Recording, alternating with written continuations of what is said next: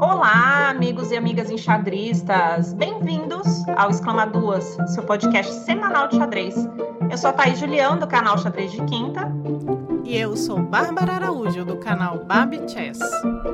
Toda semana você fica sabendo das principais notícias do xadrez no Brasil e no mundo, além de conteúdos enxadrísticos criados exclusivamente para o formato de áudio. Vamos lá?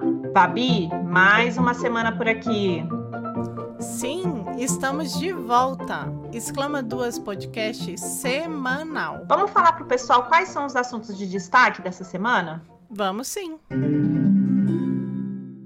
Essa semana vamos falar da China vencendo o Campeonato Mundial por equipes, dos resultados do Campeonato Mundial Sênior, do Mr. Dodge Invitation 3.0 com presença brasileira, do Gaudium Chess Masters agitando o final de semana, do início do grupo B do torneio de candidatas, do Tata Steel 2023 anunciando sua edição mais forte da história, do lançamento do Chess Base 17 e do torneio Viva Brasil da Chess Kid.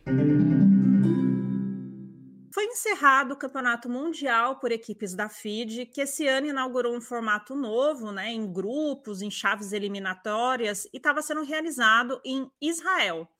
A grande final foi entre a China e o Uzbequistão, duas equipes compostas por enxadristas bastante jovens. A China, por exemplo, escalou sua nova geração de grandes mestres na busca pelo título.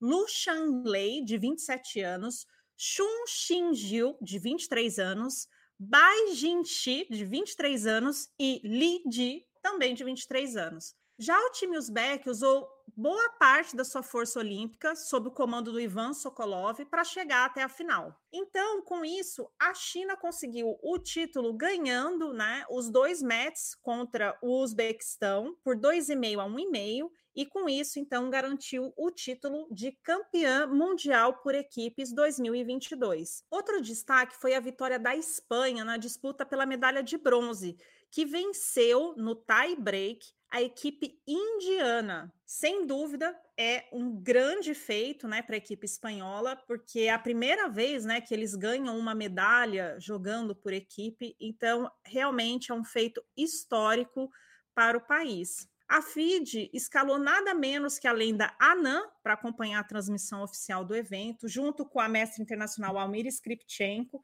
e tiveram uma audiência muito legal. Foi muito legal acompanhar, então, a transmissão oficial da FID durante a competição. Se você quiser saber mais detalhes desse evento, é só ir lá conferir, então, todas as informações no site da FID nós tivemos a conclusão do Campeonato Mundial Sênior, que foi realizado na Itália. Vamos ver aqui então os resultados, né? Na categoria mais 50, o campeão foi o GM georgiano Zurab Sturuá, com 8 pontos e meio em 11. O vice-campeão, que teve a mesma pontuação e pior desempate, foi o GM Maxim Novik. A terceira posição ficou com o GM Ivan Borovic. A melhor colocação feminina nesta categoria foi a da WGM de Luxemburgo, Elvira Berende, com 7 pontos e meio. Na categoria mais 65, vitória do GM inglês John Nunn, com 9 em 11. O vice-campeão foi o GM espanhol José Fernandes e a terceira posição o GM francês Nicolai Ledy. A melhor colocada feminina foi a multicampeã mundial georgiana Anuna Gaprindanchvili, e fez sete pontos. Os nossos representantes brasileiros tiveram os seguintes resultados. No Open mais 50, o GM Darcy Lima foi o melhor colocado em vigésimo, o Paulo Santana em 52º e o Júnior Mazuco em centésimo trigésimo quarto. No Open mais 65, o melhor colocado em 53 foi o mestre feed Herbert Carvalho. E em 76 tivemos o Celestino Carvalho. Nós estamos acompanhando desde o dia 25 de novembro um torneio super legal que está acontecendo na plataforma do chess.com que se chama Mr. Dodge Invitational 3.0. É um torneio, então, que vai se estender até o dia 1 de dezembro, organizado com 32 jogadores que, segundo a, o próprio regulamento, foram selecionados porque simplesmente Mr. Dodd gosta desses jogadores, né? Não houve nenhum critério além desse. É, esses jogadores, então, estão distribuídos em chaves, né, em dois grupos né, de 16 jogadores, e estão jogando, então, no sistema mata-mata. É, e nós já temos aí alguns jogadores eliminados, alguns jogadores avançando. A premiação para o campeão vai ser de 5 mil dólares. E não é só isso. Além de 5 mil dólares, o grande campeão ganha uma foto de Mr. Dodge em um cavalo. Isso mesmo, essa informação está no regulamento da competição. Muito bom. Quem será o grande, né, agraciado com não só 5 mil dólares, mas também uma foto de Mr. Dodge em um cavalo, né? Esse que se tornou então um personagem aí da comunidade enxadrística e que tem promovido, né, e agitado a comunidade do xadrez online com esses torneios.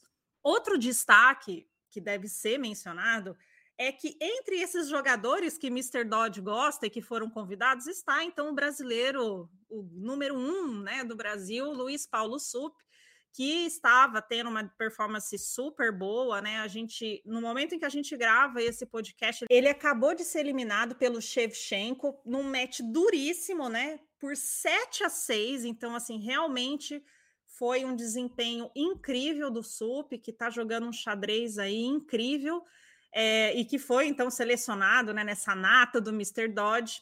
E temos assim mais triste né, do que a eliminação do SUP é o fato da gente não poder acompanhar o match seguinte, né? Porque se Luiz Paulo Sup tivesse vencido esse match, ele enfrentaria Magnus Carlsen, né? O conflito que toda a comunidade brasileira do xadrez quer ver, né? Sup contra Carlsen, né? Depois daquela partida que entrou para a história, né? Em que o, o Sup faz um belíssimo sacrifício e ganha do Carlsen numa partida online. Todo mundo quer re, reviver, né? Esse momento, mas infelizmente não vai ser dessa vez.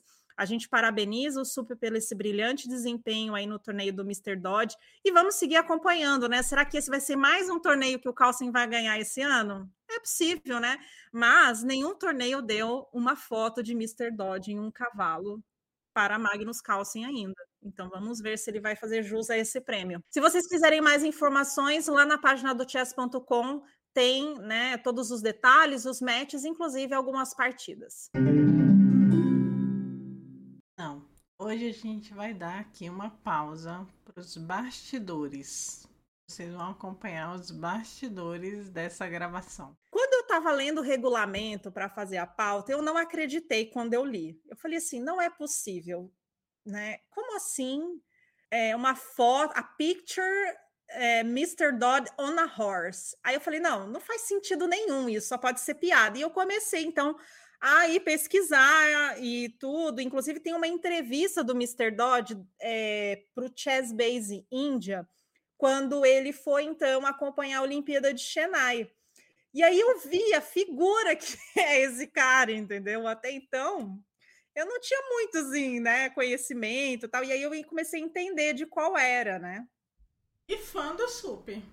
Fã do Sup, e fã então. do Sup, porque afinal de contas foi tá. selecionada entre os 32 jogadores, né? Simplesmente com o critério que ele gosta. Acho eu achei maravilhoso. Acho é maravilhoso. Não tem hate, entendeu? Não tem título. Esses são os jogadores que ele gosta. Simples assim. Achei assim. justo. Essa é a vantagem de, de, você ser o organizador de um torneio é? de convidados, né? Porque você vai convidar quem? Você vai convidar gente que você não gosta para sua festa? Você vai convidar quem que você gosta. Esse fim de semana foi muito animado com o Gaudium Chess Masters, que contou com oito competidores selecionados que se enfrentaram em matches duríssimos. Foi um evento bastante interessante de acompanhar e contou com a presença dos nossos grandes GMs Rafael Leitão e GM Vescovi, que deram uma leveza incrível na transmissão com bastante brincadeira, zica e, é claro, com muito ensinamento. O torneio terminou com a disputa do terceiro e quarto entre Jamie Quintiliano e Jamie Felipe Eudebs, e o Eudebs se saiu melhor, terminando na terceira posição. A final foi decidida entre o GM Luiz Paulo Supi e o GM Alexander Fier, e o grande vencedor foi o Supi, que jogou o seu xadrez incrível do início ao fim do torneio e levou para casa 8 mil reais em premiação. Parabéns mais uma vez ao Sup, que vem demonstrando um xadrez de excelência, e a Gaudio também, né, pela realização desse torneio incrível. E a gente vem acompanhando, né, a Gaudio sempre apoiando o xadrez brasileiro. Vai começar o torneio de candidatas Grupo B, que esse ano vai ser realizado então em Kiva, no Uzbequistão. Nós já tivemos né, o grupo A que aconteceu em Mônaco é, no, entre o final de outubro e o início de novembro, e agora então nós vamos ter esse novo né, confronto entre as jogadoras selecionadas para serem as possíveis desafiantes de Ju em Ju pelo título de campeã mundial. Nessa fase da competição se enfrentam Katerina Lagno e Alexandra Goriatkina, e Alexandra Kosteniuk e Tanzoin. Esse, então, vai ser um confronto duríssimo, né? Nós temos aí Katerina Lagna, jogadora número 4 do mundo, Goriatkina, jogadora número 2 do ranking mundial, Kosteniuk, número 9 do ranking mundial, e Zoing, número 11 do ranking mundial, jogadoras que estão participando de muitos torneios, estão ativas, jogaram Copa do Mundo, estão jogando Grand Prix, enfim, realmente vai ser um match incrível de acompanhar. E assim, favorita? Não temos, não sei. Eu acho que esse match, assim, esse grupo B, ele tá realmente dificílimo de saber quem vai então enfrentar a Li Jin-je, né, que se classificou então no grupo A para nós sabermos finalmente quem será a nova campeã mundial, né? Mencionando que o Campeonato Mundial, a última edição que nós tivemos foi em 2020, né? No match entre a Ju Wenju e a Goriatkina, que foi um match incrível de acompanhar, partidas assim duríssimas. Ele foi é, feito em duas sedes, né? Ele foi metade na China e metade na Rússia. E a Goriatkina chegou muito perto, mas em virtude da pandemia e todas as dificuldades que nós tivemos nesse contexto, desde então nós não temos, né? Nós vamos terminar o ano de 2022 sem campeã mundial feminina, né? A Ju Enju continua então sendo a, rei, a rainha, né, a reinante do, do título, até que então no novo match seja disputado, se tudo der certo, já no primeiro semestre de 2023. Se vocês quiserem mais informações, mais detalhes, claro, sempre lá na página oficial do evento que vocês conseguem acessar pelo site da FIT. De 13 a 29 de janeiro, na Holanda, teremos mais uma edição do Tata Steel. O torneio conta com um line-up sensacional e que é, sem dúvidas, a edição mais forte já vista. O Tata Steel vem dividido em três torneios: o Master, o Desafiante e o Amador. O vencedor do torneio desafiante, ele ganha uma vaga para o Tata Steel do ano seguinte. E, gente, é incrível demais esse nosso atleta brasileiro o GM Luiz Paulo Supi. Ele jogará o torneio Challengers e concorrerá à vaga para o próximo Tata Steel no grupo Masters. A nossa torcida já está com ele. Esperamos que ele faça um belíssimo torneio. Voltando aqui ao Masters, vamos à composição do torneio. Então tem Magnus Carlsen, Ginny Liren, Fabiano Caruana, Anish Shigiri, Wesley Sou, Richard Rapport, Levon Aronian, Duda, Bukesh Erigaize, Abdul Satarov, Vicente Keimer, Jordan Van Forest e Pragnananda. O diretor do torneio ele afirmou que está sempre procurando uma perfeita combinação entre os melhores enxadristas do mundo e os talentos mais promissores. E ele tem certeza que dessa vez ele encontrou a fórmula perfeita. As inscrições para os torneios amadores do Tata Steel abrem em 31 de outubro. Nós tivemos é, nesta semana o anúncio do lançamento da nova versão do Chess Base, que seria então o Chess Base 17. Para quem não sabe, o Chess Base é assim um marco né, na história do xadrez, principalmente né, no uso de computadores e softwares para auxiliar o estudo, o treinamento, a organização de dados, enfim, realmente foi uma revolução né, que se iniciou no ano de 86, então, com o Chessbase 1, e nós chegamos a 2022 com o lançamento do Chessbase 17. A marca tem feito né, vários vídeos promocionais anunciando quais são as suas novas funcionalidades. E entre algumas delas, eu gostaria de destacar algumas né, que nós tivemos acesso né, pela leitura do, do release né, do novo software no Chessbase, que é a primeira função que se chama é, beleza. Né? Parece estranho, como assim, beleza? Mas agora, se você vê uma partida, você pode ranquear essa partida, né? Sabe quando a gente vai é, ver um filme ou ler um livro e aí você dê sua nota, né? Depois que você assistiu, se você gostou, é, duas estrelinhas, cinco estrelinhas, o que, que você achou, né? Agora, então, a ferramenta apresenta esse atributo que se chama beleza, né? E a partida, então, pode receber uma um, uma menção pela sua beleza. Eu achei incrível isso. Acho que isso é, vai dar assim uma nova, um novo olhar, né, sobre as partidas assim, porque o que é beleza no xadrez, né? Talvez a gente consiga chegar a um consenso a partir dessa nova ferramenta do, do Chess Base, né? Quantas partidas, quais partidas serão avaliadas como bonitas, como belas, como merecedoras de medalhinhas de beleza, né? Realmente acho que abre uma discussão interessante por meio da ferramenta. Outro Outra interessante funcionalidade apresentada nessa nova versão é um, uma ferramenta que se chama detector de sacrifício. Essa eu achei maravilhosa. É, por que, que ela é maravilhosa? Porque ela vai ajudar muito né, a treinadores, sobretudo, para quem utiliza, para quem utiliza né, o software para preparar material de estudo, tal, em que você tem como né, marcar então esse ter esse marcador de sacrifício e, por exemplo, oferecer né, como material de treinamento, né, de tática, de exercício, enfim. É realmente uma, uma funcionalidade bastante interessante assim.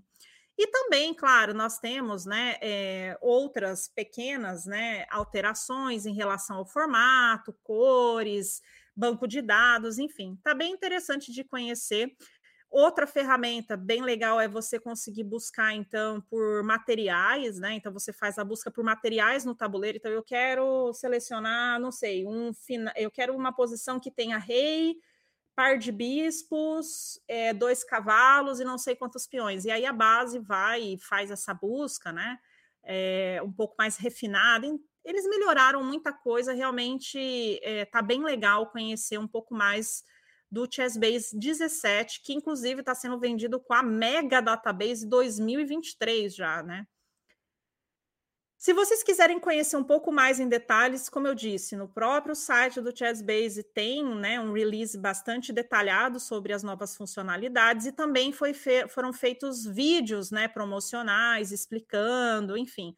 Para quem trabalha com a ferramenta, para quem ainda não conhece essa importante ferramenta do mundo de xadrez para estudo, treinamento, é, enfim, para organizar dados, né, banco de dados de partida, vale a pena, sem dúvida, conhecer esse material e, claro, lá no site oficial da marca. Vocês conhecem o Chess Kid? A plataforma é uma extensão do site de xadrez número 1 um do mundo, chess.com, e é projetado apenas para crianças. É uma plataforma muito legal e eu recomendo. Para promover o xadrez entre crianças, o site vem realizando um torneio semanal todos os domingos às 14 horas de Brasília. O torneio tem transmissão na Twitch do Chess Kid PT e eu estarei apresentando e comentando por lá. Traga as crianças de até 14 anos para conhecer, participar e assistir. 2022 já está terminando, mas nós no Exclamaduras Podcast já estamos pensando na temporada 2023. Por isso, nós lançamos duas ações promocionais para que nós possamos então garantir a temporada 2023 do Exclamaduras Podcast. Se você quiser participar, contribuir dessas ações, é só ir lá no Instagram, conhecer os dois projetos que nós temos de arrecadação de fundos. Um deles é uma rifa que vai sortear um lindo cordão com um pingente de um rei ou de uma dama, são duas rifas, e nós também vamos lançar a nossa primeira coleção de camisetas exclusivas Exclama Duas. Se você quer apoiar alguma dessas ações, não deixe de conferir lá no arroba Exclamaduas Podcast para participar e garantir a temporada 2023 do Exclama Duas Podcast. A gente se vê semana que vem, Babi? Sim, semana que vem tem mais. Tchau, tchau!